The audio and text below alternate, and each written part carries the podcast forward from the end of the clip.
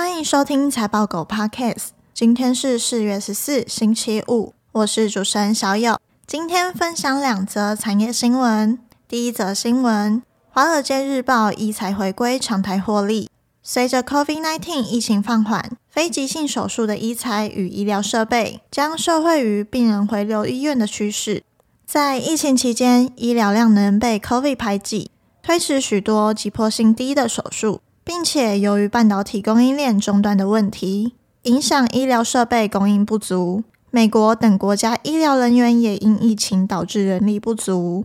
美国医院公司今年一月法说表示，二零二二第四季医疗需求强劲，劳动力改善，整体逐渐正常化，入院率年增三趴以上。华尔街日报指出，随着全球 COVID 放缓，不仅零件短缺等成本压力开始减轻，手术量也开始反弹。投行分析师指出，二月的手术室分钟数增加了七趴，此外麻醉使用量增长了四点六趴，这是自二零二二年六月以来首次增长。华尔街日报表示，大约在去年第一季同期，Omicron 对医疗产业产生了负面的影响，但随着医院手术的恢复，预计第一季财报将显示健康的财务回归。这边的概念股有医疗器材、医材、医院。第二则新闻，商用 PC 下半年有负转正，戴尔在商用高阶 PC 有高市占率。因此，可借此观察企业 IT 需求回温与否的指标之一。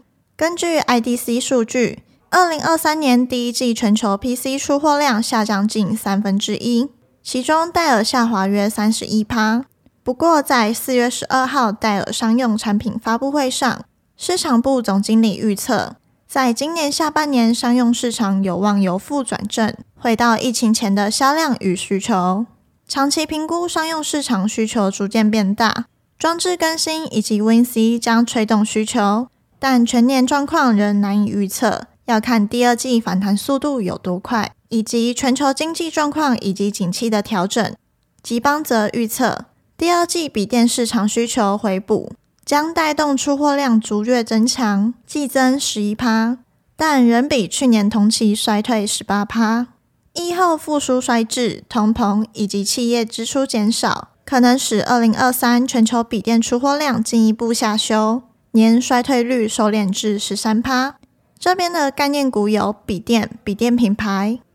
以上新闻相关资讯和相关概念股清单，我们都有列在网站上，点选资讯栏财报狗新闻连接都可以看到，也可以透过这个连接订阅财报狗新闻。我们每天会帮你整理产业动态和最新消息，寄到你的信箱。今天的新闻就到这里，我们下次再见，拜拜。